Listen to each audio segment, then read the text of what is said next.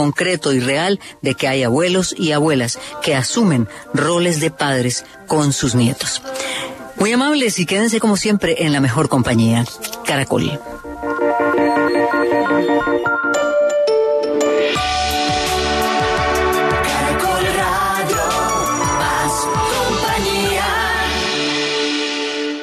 Banco Agrario de Colombia ha sido el mejor fertilizante para el progreso de las familias colombianas. Banco Agrario de Colombia presenta la hora en Caracol Radio. 11 de la mañana, 3 minutos. Bienvenido al Banco Agrario, don Luis. ¿En qué puedo ayudarlo? Buenas, es que este año voy a sembrar maíz. ¿Y lo va a sembrar en la parcela del laguito cerca del establo donde mejor le da el sol? ¿Y cómo conoce tanto mi finca? Es que me gusta verlo progresar. En el Banco Agrario de Colombia nos esforzamos en conocer a nuestros clientes y en entregarles todo lo que necesitan para que su negocio crezca. En el Banco Agrario de Colombia. Vigilado Superintendencia Financiera de Colombia. Deprisa y su nuevo servicio de recolección a domicilio presenta Última Hora Caracol. Última Hora Caracol. Dirige Diana Calderón. 11 de la mañana, 4 minutos. Este lunes expide el decreto que permitirá que cerca de un centenar de productos no tengan IVA en dos poblaciones de norte de Santander y Guajira afectadas por la crisis fronteriza. Wilson Pinzón. La exención del impuesto del valor agregado para más de un centenar de productos de la canasta básica familiar en Cúcuta y Maicao, que mañana sancionará el gobierno nacional, podría ocasionar un éxodo masivo de compradores hacia la zona de frontera. Alejandro Reyes, analista económico. Si el IVA, el del IVA, los comerciantes van a tener un producto que va a tener un precio un poco más bajo, podría incluso al revés, eh, llevar a que personas de otras regiones probablemente aledañas o cercanas que no tienen ese mismo beneficio acudan directamente a, a, a esta zona donde se está decretando la 11 de la mañana, 5 minutos, el gobierno nacional iniciará con 1.900 pimpineros un proceso de reconversión laboral. Ellos se han visto afectados también por el cierre de la frontera con Venezuela. Eduardo Galeano. Narda, los 1.900 pimpineros es la cifra que arroja la primera parte del censo que prioriza este sector de la población, que alcanza más de 3.000 personas dedicadas a esta actividad informal solo en Cúcuta. Y aunque el gobierno reconoce que no es una tarea fácil, el secretario de Minas del departamento, Jorge Pinzón, manifestó que la crisis fronteriza surgen nuevas oportunidades para combatir el contrabando de gasolina a través de esta actividad ilegal. 11 de la mañana, 6 minutos, ya está operando de nuevo el aeropuerto de Manizales, que estuvo cerrado por caída de ceniza volcánica. Oscar Bayona se reanudaron las operaciones aéreas en el aeropuerto La Nubia de Manizales después del cierre preventivo que se tuvo a primeras horas de la mañana por caída de ceniza volcánica. Ahora se trabaja para que Avianca retome las operaciones de hoy por Manizales. Así lo explica el administrador del aeropuerto La Nubia de Manizales, Reinerio Cuartas. Avianca canceló todos los vuelos y no dejó operando sino el último vuelo. Estamos procurando a ver si Avianca vuelve a montar esos vuelos porque no se justifica que tomen una determinación a las seis y media de la mañana que porque decían el aeropuerto por ceniza de una vez me cancelen toda la operación por Manizales.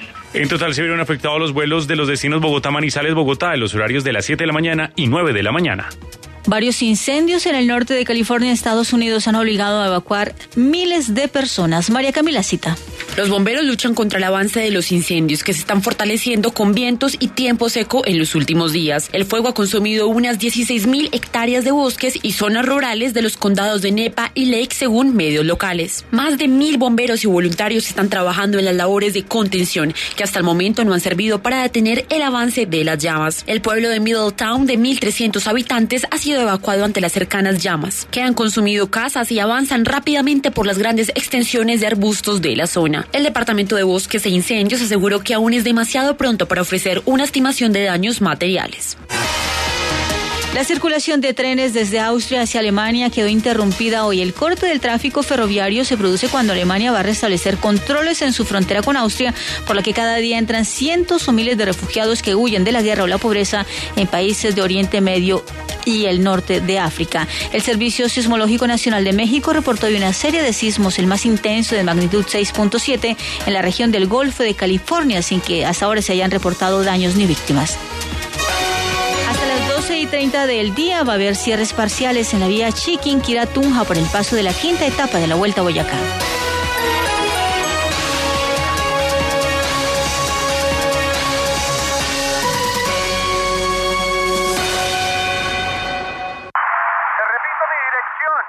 Inclinación orbital 17 grados, a una distancia de 289 millones de kilómetros del Sol.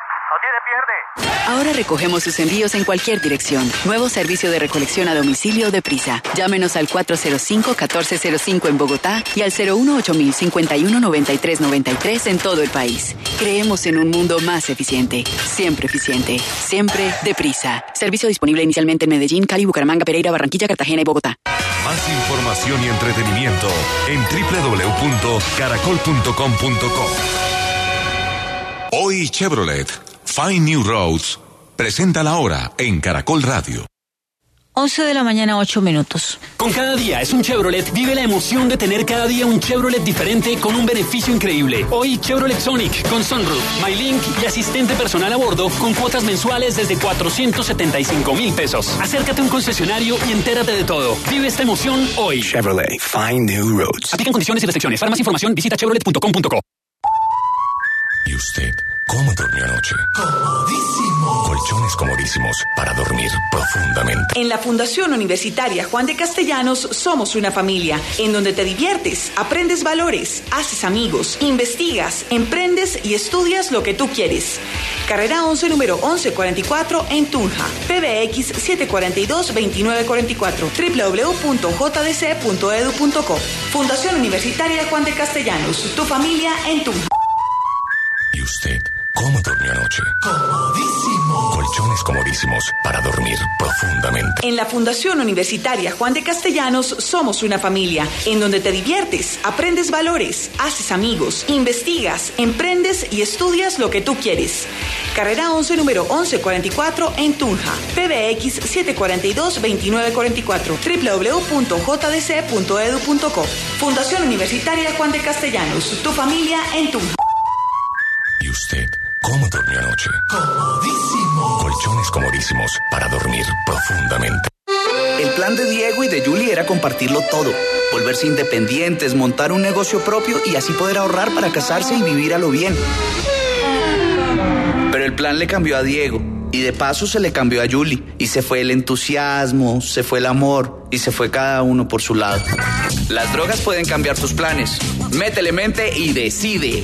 Una campaña del Gobierno de Colombia y la Oficina de las Naciones Unidas contra la Droga y el Delito. Todos por un nuevo país. Paz, equidad, educación. Caracol Radio, más compañía. Caracol Radio. Historia del mundo. Diana Uribe. Buenas. Les invitamos a los oyentes de Caracol que quieran ponerse en contacto con los programas, llamar al 338-0039, 338-0039 o escribir a info la casa de la historia.com, info la casa de la historia.com o consultar nuestra página web www.lacasadelahistoria.com, www.lacasadelahistoria.com. Hoy vamos a empezar el gran y poderoso mundo indígena del Perú.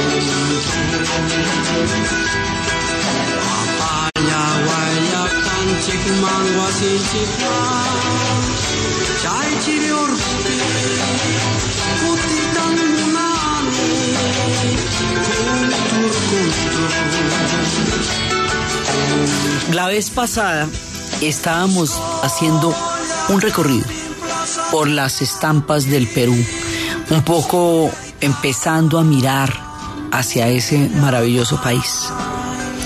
Hoy vamos a empezar con el mundo indígena. Cuando nosotros decimos que el Perú es un gigante cultural, que es un pueblo eh, impresionante en términos de su acervo histórico, lo decimos en una gran medida porque el mundo indígena que tiene es enorme, porque su historia es grande, poderosa, porque su memoria es antigua, porque se saben sabios y poderosos desde tiempos ancestrales, porque ellos hoy día tienen la memoria de todo lo que han vivido y han sido durante todas las diferentes capas del mundo indígena que han habitado desde tiempos ancestrales. Entonces resulta que nosotros normalmente tenemos la mayor cantidad de información de los incas. ¿Por qué? Pues era un imperio gigantesco. Pues esto va desde Lima hasta Santiago y tiene, y pero también estuvo en el sur de Colombia, digamos, esto fue un imperio muy muy grande y es la referencia más eh, popular, conocida, extendida que tenemos del mundo indígena peruano, igual que la tenemos de los mayas y los aztecas del mundo mexicano. Pero igual que los aztecas, son un recorrido de muchos pueblos que estuvieron antes, igual que en el mundo mexicano estuvieron los zapotecas y estuvieron los totonecas y estuvieron los olmecas y estuvieron muchos pueblos antes de llegar a Aztlán, sí, antes del mundo azteca y también muchos otros pueblos en el, en el mundo maya. Aquí también hay muchos pueblos. Hay un paisaje enorme de épocas históricas en los cuales diferentes pueblos indígenas fueron creando la gran cultura peruana. Entonces, en el momento en que los españoles habrían de llegar, encontraron al imperio inca que fue con el que se con el que se eh, entraron en esta trágica confrontación histórica que veremos en su momento. Pero antes del mundo de los incas hay una gran cantidad de pueblos que han vivido desde tiempos ancestrales. De esos pueblos, de muchos no se sabe eh, sino ciertas cosas, otros se están descubriendo. Es importante que entendamos que el espectro del mundo indígena peruano está en construcción todavía, porque aparecen y aparecen ciudades y aparecen y aparecen todavía más ruinas y más templos.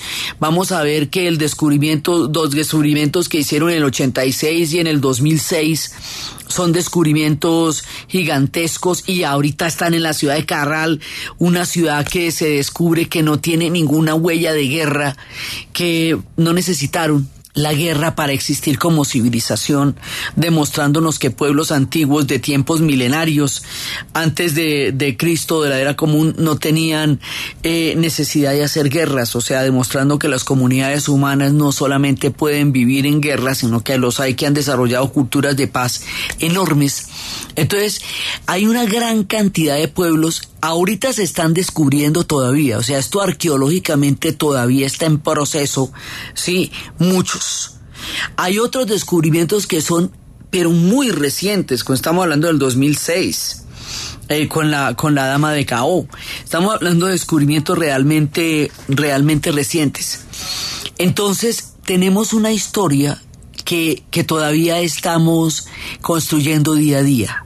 O sea, el remoto pasado peruano es todavía un presente y es todavía un futuro en la medida en que hay mucho más todavía que no conocemos y está siendo investigado. O sea, estamos hablando de una zona arqueológica gigantesca. Entonces vamos a hablar de algunos de los datos que tenemos de las culturas que estuvieron allá antes de la llega, de la digamos antes del gran imperio inca o sea antes del gran imperio inca hay una cantidad de pueblos eh, algunos de ellos los vamos a mencionar en estos programas hasta llegar a la constitución del imperio inca como tal y de todas las características, porque el imperio inca va a ser un poco la suma de toda la cantidad de saberes que los demás pueblos que le antecedieron desarrollaron en el mundo peruano. Entonces eh, nos aprestamos a entrar en los orígenes de las grandes civilizaciones. Y vamos a empezar con el pueblo de los Chavín. Vamos a hablar de los moches, de los chavín, de los nazca, pero los chavín, que son de los primeros que vamos a hablar, ellos los situamos más o menos en el año 800 antes de Cristo. Entonces, el año 800 antes de Cristo, pues es eh, contemporáneo a la antigüedad, a toda la famosa antigüedad.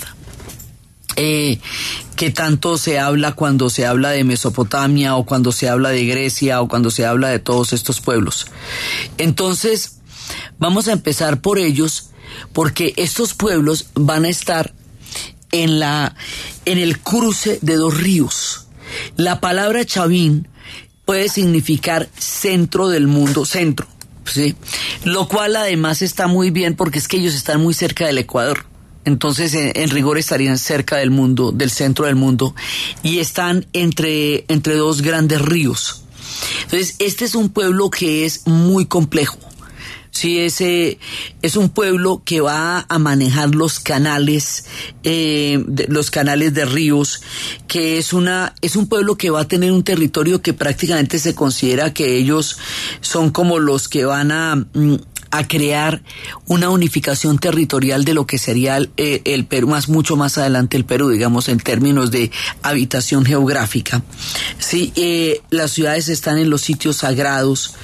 Ellos tenían una, un, gran complejo de los canales. Esta gente hacía eh, trepanaciones de cráneos. Hay evidencias de trepanaciones de cráneos en donde la gente sigue viva. Eso es muy importante porque en el siglo XIX, cuando empezaron a hacerse las trepanaciones de cráneo, la gente no moría por el procedimiento, sino por las infecciones. Nosotros pudimos empezar a hacerlos cuando descubrimos los antibióticos y cuando descubrimos la, anestesia y la penicilina. Antes el procedimiento se podía hacer pero la gente moría simplemente por la infección. Aquí hacían las trepanaciones de cráneos y después eh, la gente seguía viva. Ellos tenían unos grandes avances tecnológicos, conocían la fundición del metal. Ellos tenían una, eh, una mezcla de, de, tenían una manera de manejar diferentes diferentes formas de vivir allá, porque estos pueblos y en general todos estos pueblos indígenas que van a estar antes de la llegada de los incas van a tener siempre los recursos pesqueros de la corriente de Humboldt o los recursos agrícolas de la montaña o los recursos de casa de la selva. Entonces, de una u otra manera, a medida que estos pueblos se van extendiendo, a medida que estos pueblos van entrando en contacto con su propia geografía, van encontrando una seguridad alimentaria que siempre llegaron a tener. Entonces, los Chavín son los primeros con los que vamos iniciando esta descripción del mundo que va creando en el Perú este ancestral eh, espectro y cultura del mundo indígena que hoy por hoy es la memoria valiosa del Perú.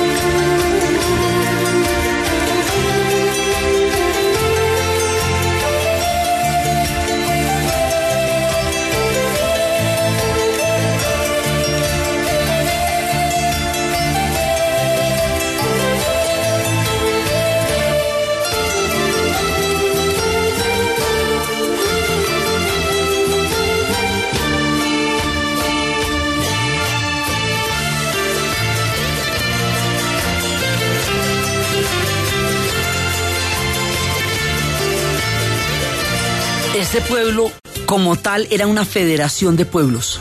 O sea, no era un solo pueblo, sino una federación.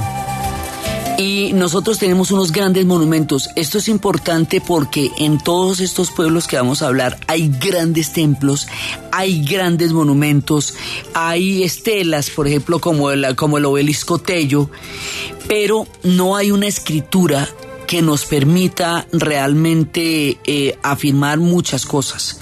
Hay, como lo vamos a ver también en el caso de los moches, una cerámica que llega a reemplazar la escritura en su narrativa de lo que estos pueblos fueron.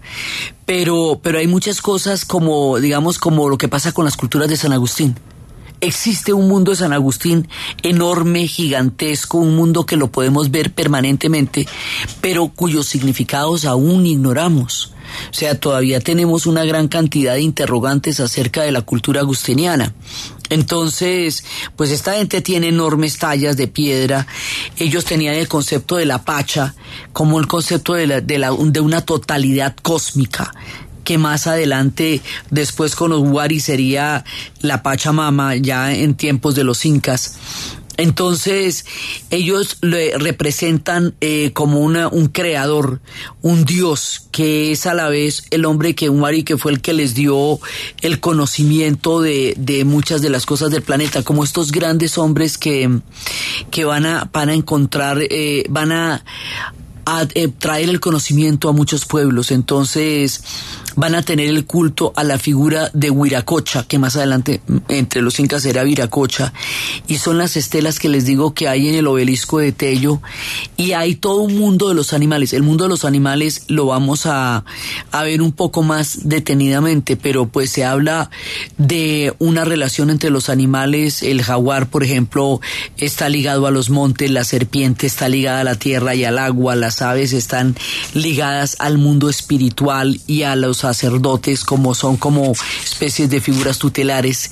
Eh, hay una hay un culto, digamos, a, la, a, las arañas también, a las lluvias eh, y a los centros, y hay una oda a templos que son, que son muy, muy grandes, o sea, la, los rasgos arqueológicos son sumamente grandes y son monumentales, como les digo, pero en forma de templo. Estos templos son, digamos, como, como grandes montes en la, en ese mundo de la arena que se ven porque además muchas veces los taparon y los destaparon, después vamos a ver eso. Y esta gente va a conocer la fundición del oro y van a tener una, toda una, una, una mirada alrededor de eso. Entonces, la característica de los dos ríos es el que les va a permitir a ellos poder tener una, una, un mundo que fue un, un, universo para ellos. O sea, pudieron desarrollar todo eso alrededor de esos dos ríos, en el caso como por ejemplo de Mesopotamia, entre el Tigris y el Éufrates, que se desarrollaron las grandes civilizaciones. Ellos estaban alrededor de los dos ríos que les dieron todo su mundo cósmico. Entonces están alrededor del Mosna y alrededor de el Huasquetza. Estos dos ríos, el Mosna y el Huasquetza, son los que le van a dar el fundamento a la cultura chavín, que es como de la primera que vamos a hablar, pues de las que más antiguas nociones tenemos. Repito, todos los datos que estamos dando acá son provisionales porque son procesos que están todavía en permanente descubrimiento, experimentación, archivo. No es una cosa que, no es un pasado acabado para el conocimiento que nosotros tenemos de ellos. Entonces, eso es por un lado. Por el otro lado, hay otro pueblo, que es el pueblo de los moches. Y ese pueblo de los moches tiene una, un, una, gran, eh, una gran manera de relacionarnos con ellos que son los huacos. Y los huacos son como una especie de pocillos que tienen rostros. En el programa pasado hablamos un poco de ellos. Estos pocillos que tienen rostros van a representar en forma de vasijas todo el mundo que ellos tuvieron. Todo el mundo quiere decir, y quiénes eran ellos, cuáles eran sus rostros, cuáles eran sus misterios, cuáles eran sus costumbres, cuál era su sexualidad, cuáles eran sus prohibiciones, cuáles eran sus reglas. O sea, es un universo completo y habla, hemos hablado, hay un, un museo en Lima, que es el Museo Largo Ibarra, que es donde está, eh, pero toneladas y toneladas porque es que los vestigios arqueológicos que hay de estos pueblos son enormes, tanto a nivel de huacos en el caso de los moches como a nivel de cerámica en el caso de los nazcas, donde hay una gran cantidad de descripción de cómo estos pueblos eran y vivían. Entonces no tenemos una escritura propiamente dicha, pero sí tenemos una gran cantidad de, de, objetos que nos describen cómo eran ellos. Entonces estos sí manejaban, toda, manejaban todas las diferentes partes de la geografía, manejaban la tierra, la selva, el mar y, y, digamos fueron los que crearon una red de canales de riego.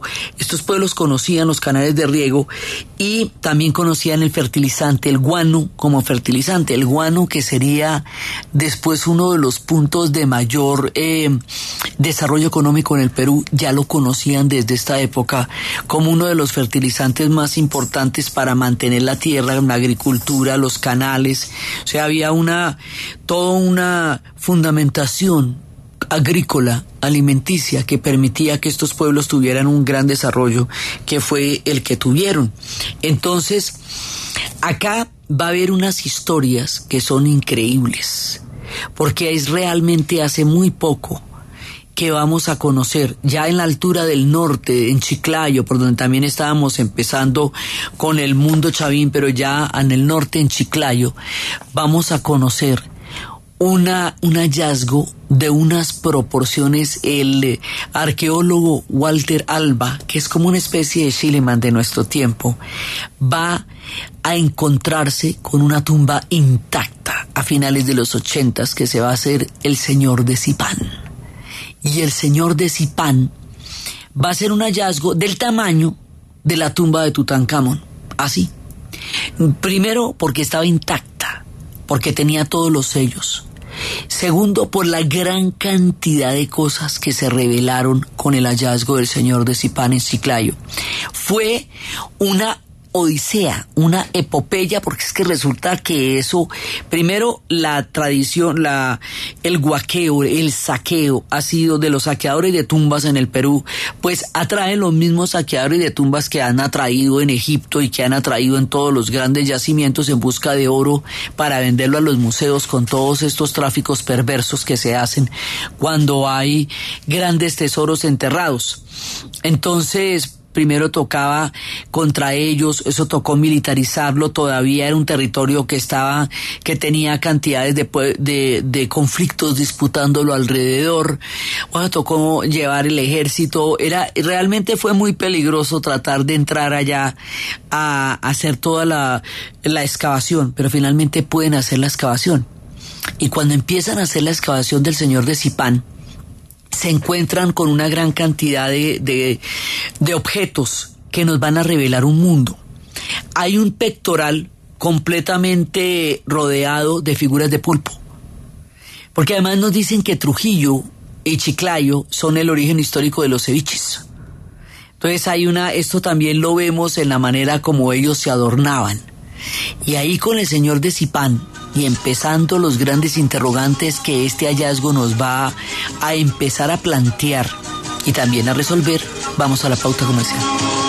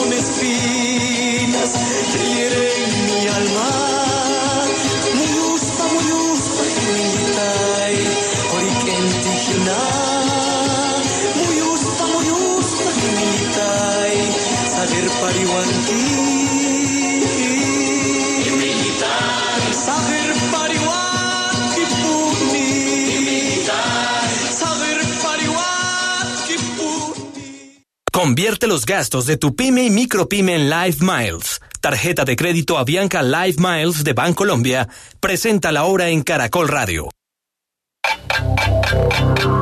En Caracol Radio. Son las 11 de la mañana y 33 minutos.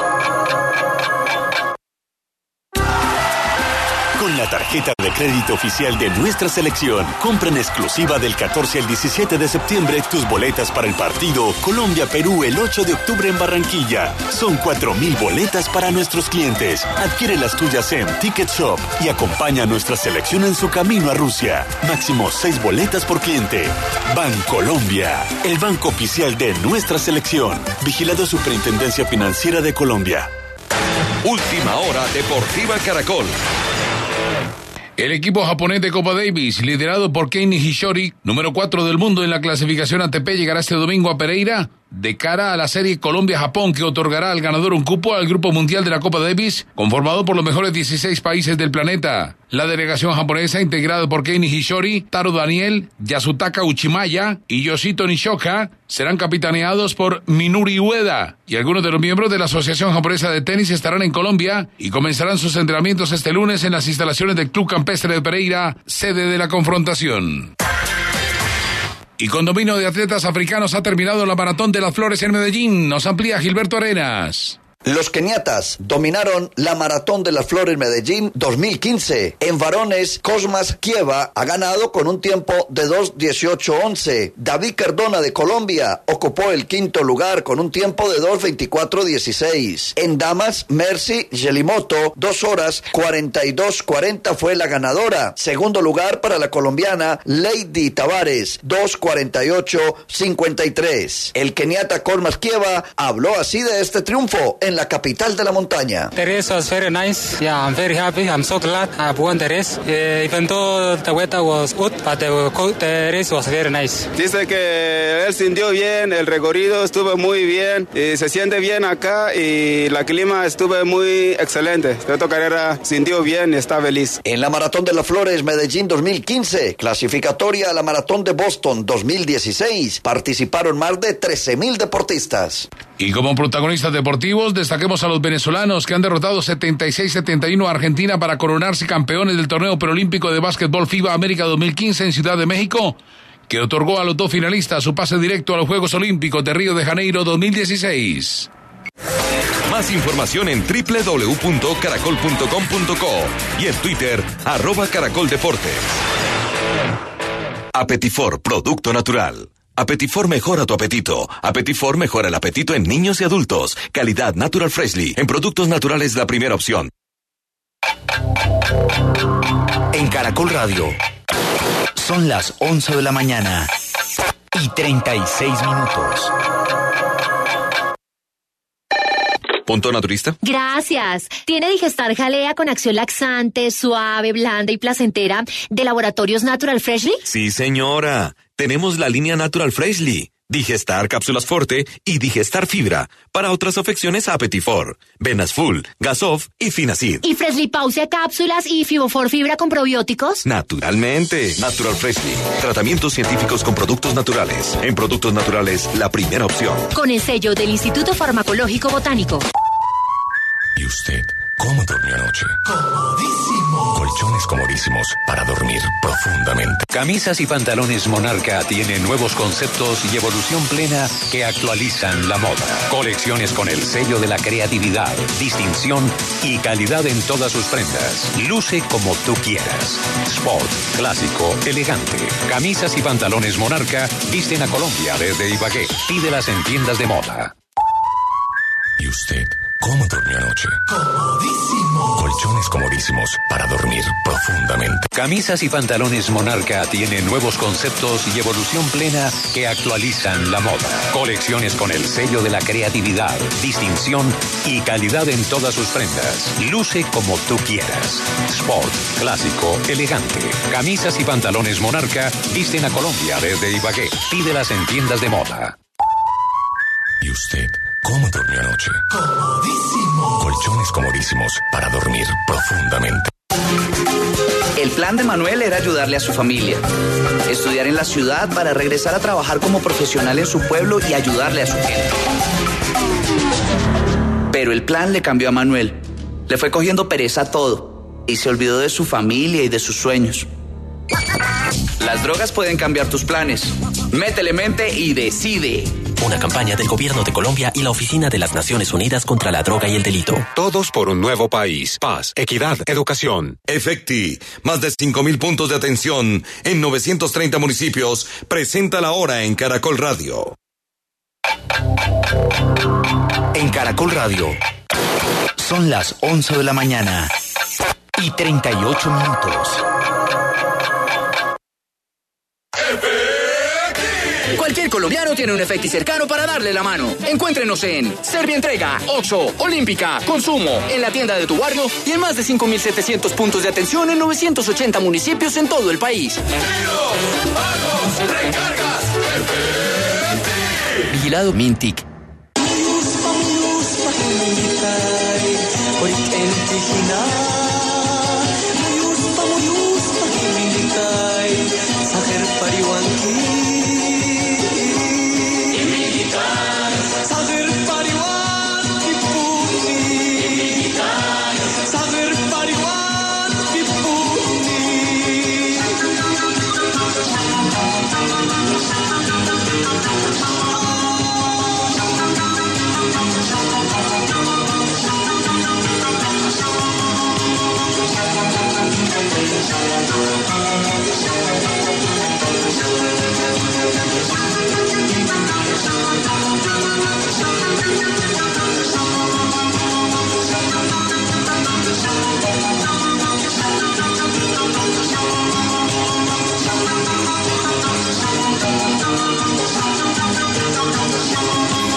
Descubrimiento de la tumba del señor de Zipán en 1987 parte en dos la historia de la arqueología y se considera, como les digo, tan importante como el de Tutankamón. Descubrieron mil 137 vasijas, adornos, ornamentos y toda esta cantidad de adornos nos van dando información. Hay arañas de oro, collares de arañas de oro que nos hablan de un rito de la fertilidad. Están los collares rodeados de pulpos, que es toda esta historia de ellos con la comida. Están hablando de todas las diferentes eh, maneras como adornaban la tumba, como adornaban al señor de Zipán. Es un descubrimiento de unas proporciones gigantescas. Después, eso en este momento hay un museo, fue una cooperación de todas partes del mundo cuando se descubrió eso. Fue cuando ya, mejor dicho, después van a llegar los del Smithsonian y van a llegar los de Bellas Artes de Houston y van a llegar de todas partes a descubrir al señor de Zipán porque son las tumbas reales, son un punto culminante en la historia de la arqueología del Perú. Esto es en la región de Lambayeque y la capital es Chiclayo y es uno del, hoy por hoy sigue es uno de los grandes destinos de Trujillo y Cajamarca. Entonces, esto le va a dar todo un punto de identidad. Además, había que protegerlo de los huaqueros. Nosotros vamos a llamar acá en esta historia huacas a, con H, no con G, a estas túmulos o montículos donde están los templos, los enterramientos. Esos enterramientos son eh, lugares sagrados donde yacen los grandes señores que iluminaban el mundo de los pueblos indígenas de las diferentes culturas. Entonces, es un poco diferente a lo que nosotros llamamos una huaca, porque lo que nosotros llamamos una huaca en nuestro país son, es digamos como un entierro indígena que hay en una zona y que hay toda una historia de eso, que siempre hay una lucecita encima y, o sea, para nosotros eso es como un tesoro. Para ellos esto es un enterramiento importante en el sentido de un vínculo con lo sagrado.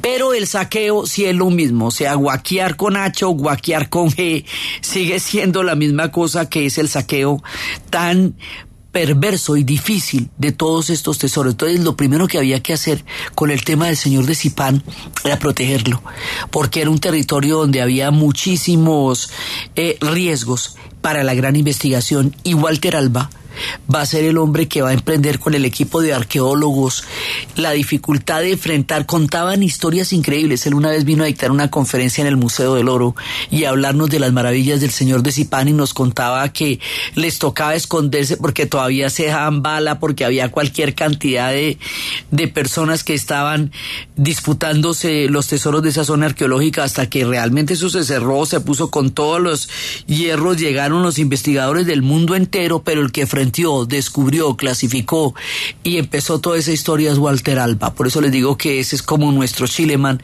porque es el hombre que va a ser el gran hallazgo del señor de Zipán. El señor de Zipán es moche, de la cultura de los moches del siglo III.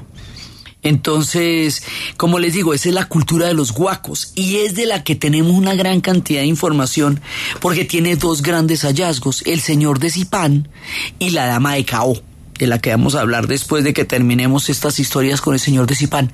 Entonces, este nos va a dar una idea mucho más antigua de unos niveles de civilización altísimos. Todo lo que tiene que ver con la tumba del señor de Zipán, toda la cantidad de ornamentos, toda la cantidad de vasijas, nos hablan de una sociedad bastante rica y bastante compleja, que es la sociedad de los moches. Entonces, de ellos, por los huacos y por toda la investigación de la tumba del señor de Zipán, tenemos una, una capacidad de entender mucho el mundo que ellos llegaron a tener y toda la, la cultura y la civilización que ellos llegaron a hacer. El señor de Zipán, bueno, hoy por hoy hay un museo, es un destino turístico, es un punto importante de ver en el Perú.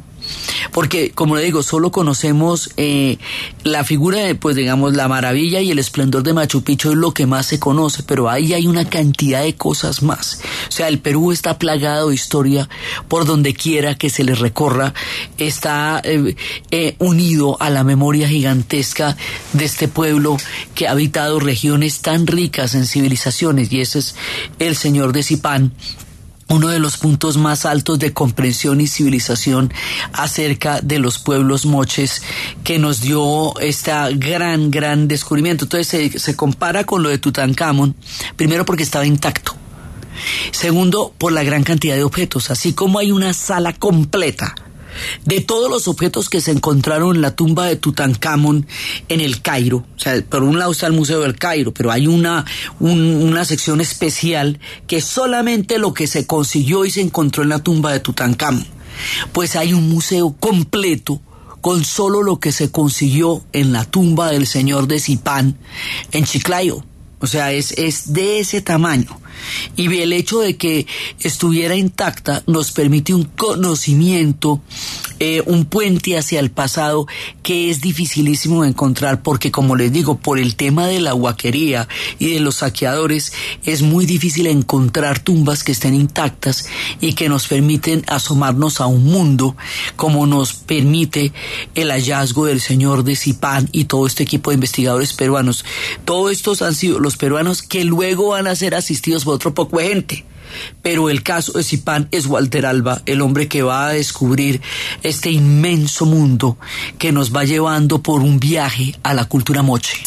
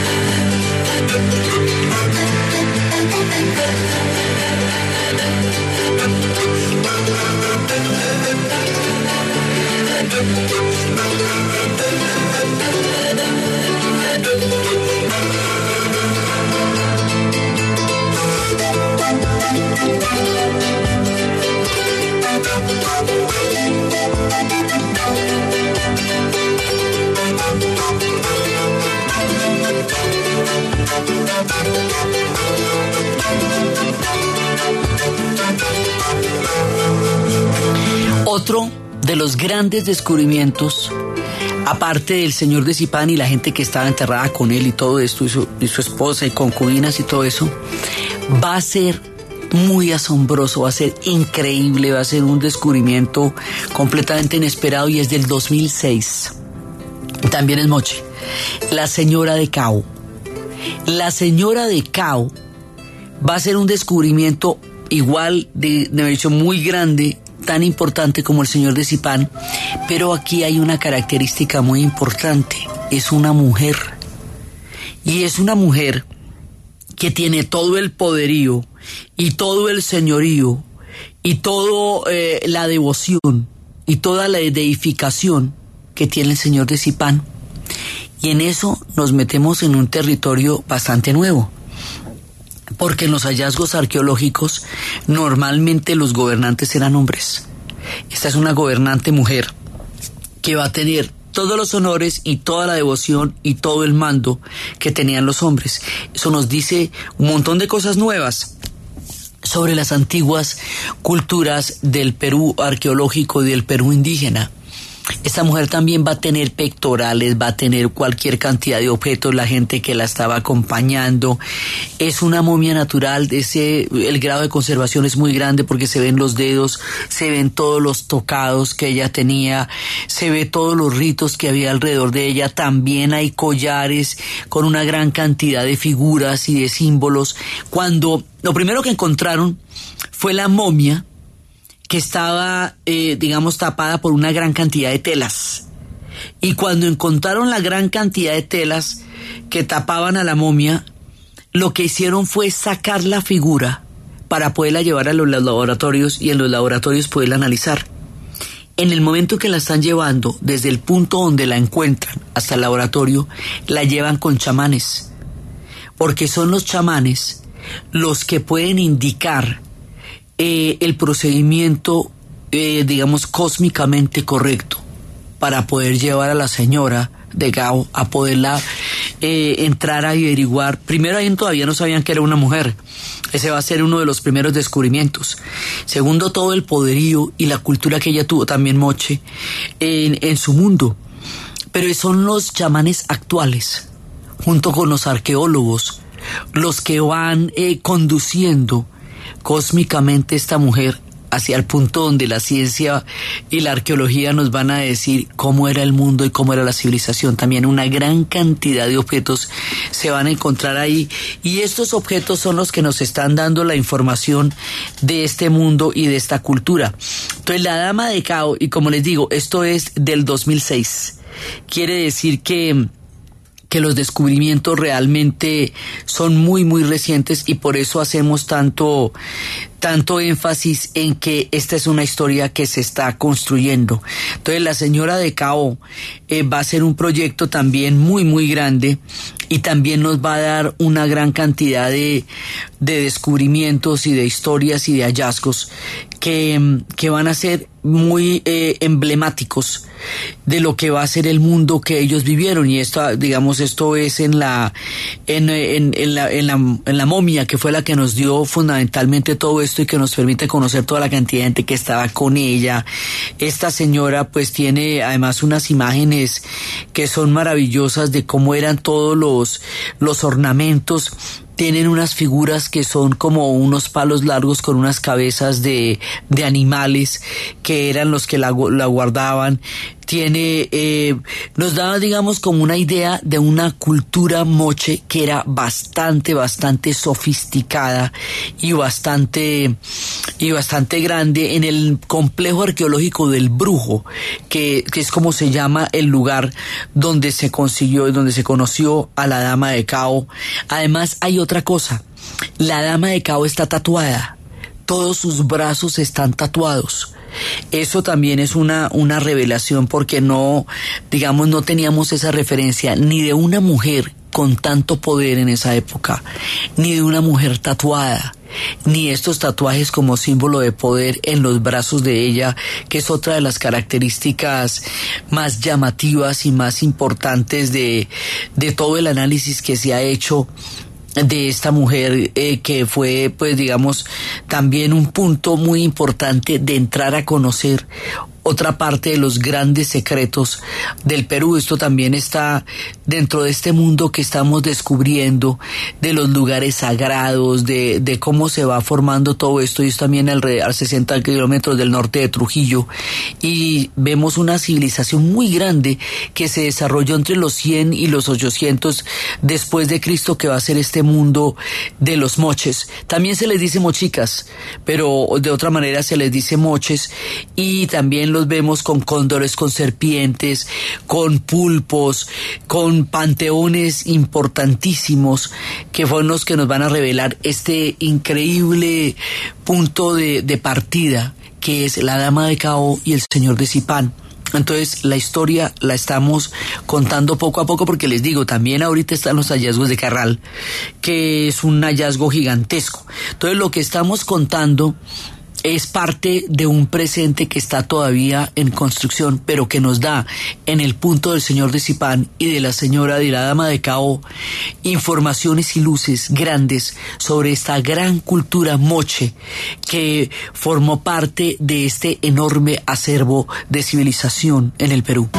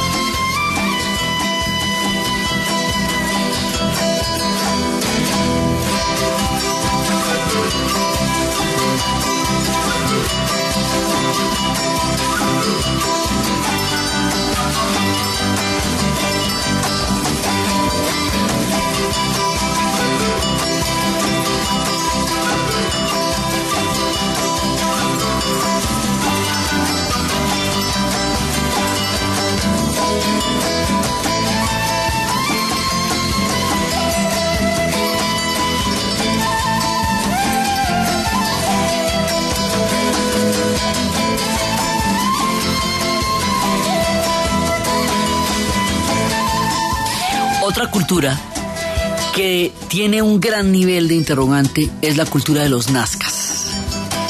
Esa cultura tiene, por un lado, un desarrollo importante de aguas subterráneas. Ellos conocían las aguas subterráneas. Tiene un mundo de cerámica muy rico y esa cerámica nos da una información ritual, una información sacerdotal, pero no tenemos información de la vida cotidiana allá parecería que fuera solamente un templo o un lugar exclusivo para los sacerdotes porque no tenemos información de cómo era que la gente vivía en la zona de, digamos, de puntos cotidianos fuera del espectro de lo sagrado. Entonces, esta es una civilización también muy grande que la, la tenemos conocida alrededor de la cerámica, que es la que nos muestra todo ese punto de, de cómo eran los, eh, la, la forma de las divinidades, eh, cómo era, cómo era todos sus señores, cómo era todo su mundo, su cosmovisión. Esto lo están investigando más o menos desde 1932. Pero una de las cosas que más llama la atención, que tiene muchas, y es, es una razón por la cual ha dado tanto para especular, es, son las figuras de Nazca. Las figuras de Nazca, que son arañas, que son monos, el colibrí, son figuras gigantescas que hay una hipótesis de que son caminos que se construyeron para entrar en contacto con los dioses, porque estamos hablando de un lugar sagrado, de un punto de encuentro muy importante, pero tienen un tema y es que solamente se pueden ver desde el aire. Y el hecho de que la figura completa solo se pueda ver desde el aire, que caminando uno pueda seguir los senderos, o sea, los, los antiguos podían seguir los senderos, pero la perspectiva solamente se tiene desde el aire, lo convierte en uno de los grandes misterios no resueltos de la era moderna que llaman tanto la atención a toda clase de especulaciones eh, acerca de toda clase de, de, posibilidades de qué pudo haber sido eso. Eso hay quienes les ocurre que eran los extraterrestres, hay quienes se les ocurre cualquier cantidad de cosas, pero saber, saber, no sabemos nada. Solo sabemos que este es un pueblo con una gran cantidad de evidencia en una cerámica riquísima y maravillosa que nos muestra sus ceremonias y nos muestra su concepto de divinidad y que nos muestra los animales. En el próximo capítulo vamos a hablar de los animales muchísimo, de todo lo que significan los animales en el mundo de estas cosmovisiones y de estas civilizaciones de las cuales estamos empezando a contar algunas historias. Eh, pero fundamentalmente sabemos eso y el hecho de que estén las arañas, las arañas están eh, presentes en toda la, en la narrativa de los, de los moches, se le, por eso se dice que se asocian un poco con la fertilidad. Está la araña, está el colibrí, está el mono, pero son figuras geométricas eh, con una enorme simetría que están hechas a una gran escala, que se pueden ver desde el aire, solo desde el aire se ven completas. Eso es todo un viaje en avioneta primero se va a llegar a la región que se llama Paracas. Y Paracas es una región en donde está la costa desértica. Toda la costa del, del Perú es desértica. Eh, lo estábamos viendo la vez pasada porque ahí hay un fenómeno y es que la, la corriente de Humboldt calienta las aguas, eh, pues es fría, viene del Ártico pero la tierra es caliente y eso forma una, digamos, un ecosistema particular. Allá en Nazca tampoco llueve. Allá uno toma la avioneta y la avioneta empieza a dar la, la vuelta por todas estas enormes figuras que además se acercan muchísimo cuando se está haciendo ese recorrido y al acercarse, primero el mareo, pero además la, la mirada de estos enormes y maravillosas figuras enigmáticas y perfectas que no ha destruido ni el tiempo, ni eso está ahí desde hace muchísimo tiempo. Eh, se habla de unas piedras compactas que se entierran en la arena y que son las que mantienen esta, estas figuras en un estado intacto como han estado desde hace miles de años. Entonces, meternos con el Perú es meternos con una gran cantidad de historias, es meternos con historias de, Pachacamac, el Señor de los Truenos, unas ruinas enormes que están a la salida de Lima, es meternos con un montón de pueblos chasquis, de muchísimos pueblos que están alrededor de todo este complejo cultural gigantesco que hoy es el Perú y que es la huella de civilizaciones inmemorialmente antiguas. Entonces estamos entrando ahí, estamos entrando en este mundo y nos vamos internando en un pasado que estamos descubriendo hasta ahora y que nos da la memoria de un pueblo grande y altivo. Ahora, en el siguiente programa continuamos nuestro camino por este descubrimiento de toda la, la cantidad de historias increíbles que están en el mundo indígena del Perú. Entonces, desde los espacios de las líneas de Nazca, del señor de Zipán, de la dama de Cao, de los pueblos del Guano, de los canales subterráneos, de la agricultura, de la fundición, de las arañas, de la fertilidad, de un pasado inmenso, gigantesco, de un poderío y de un señorío que hasta ahora estamos empezando a intuir en la grandeza colosal de la cultura peruana, en la narración de Ana Uribe, en la producción Jessy Rodríguez y para ustedes feliz fin de semana.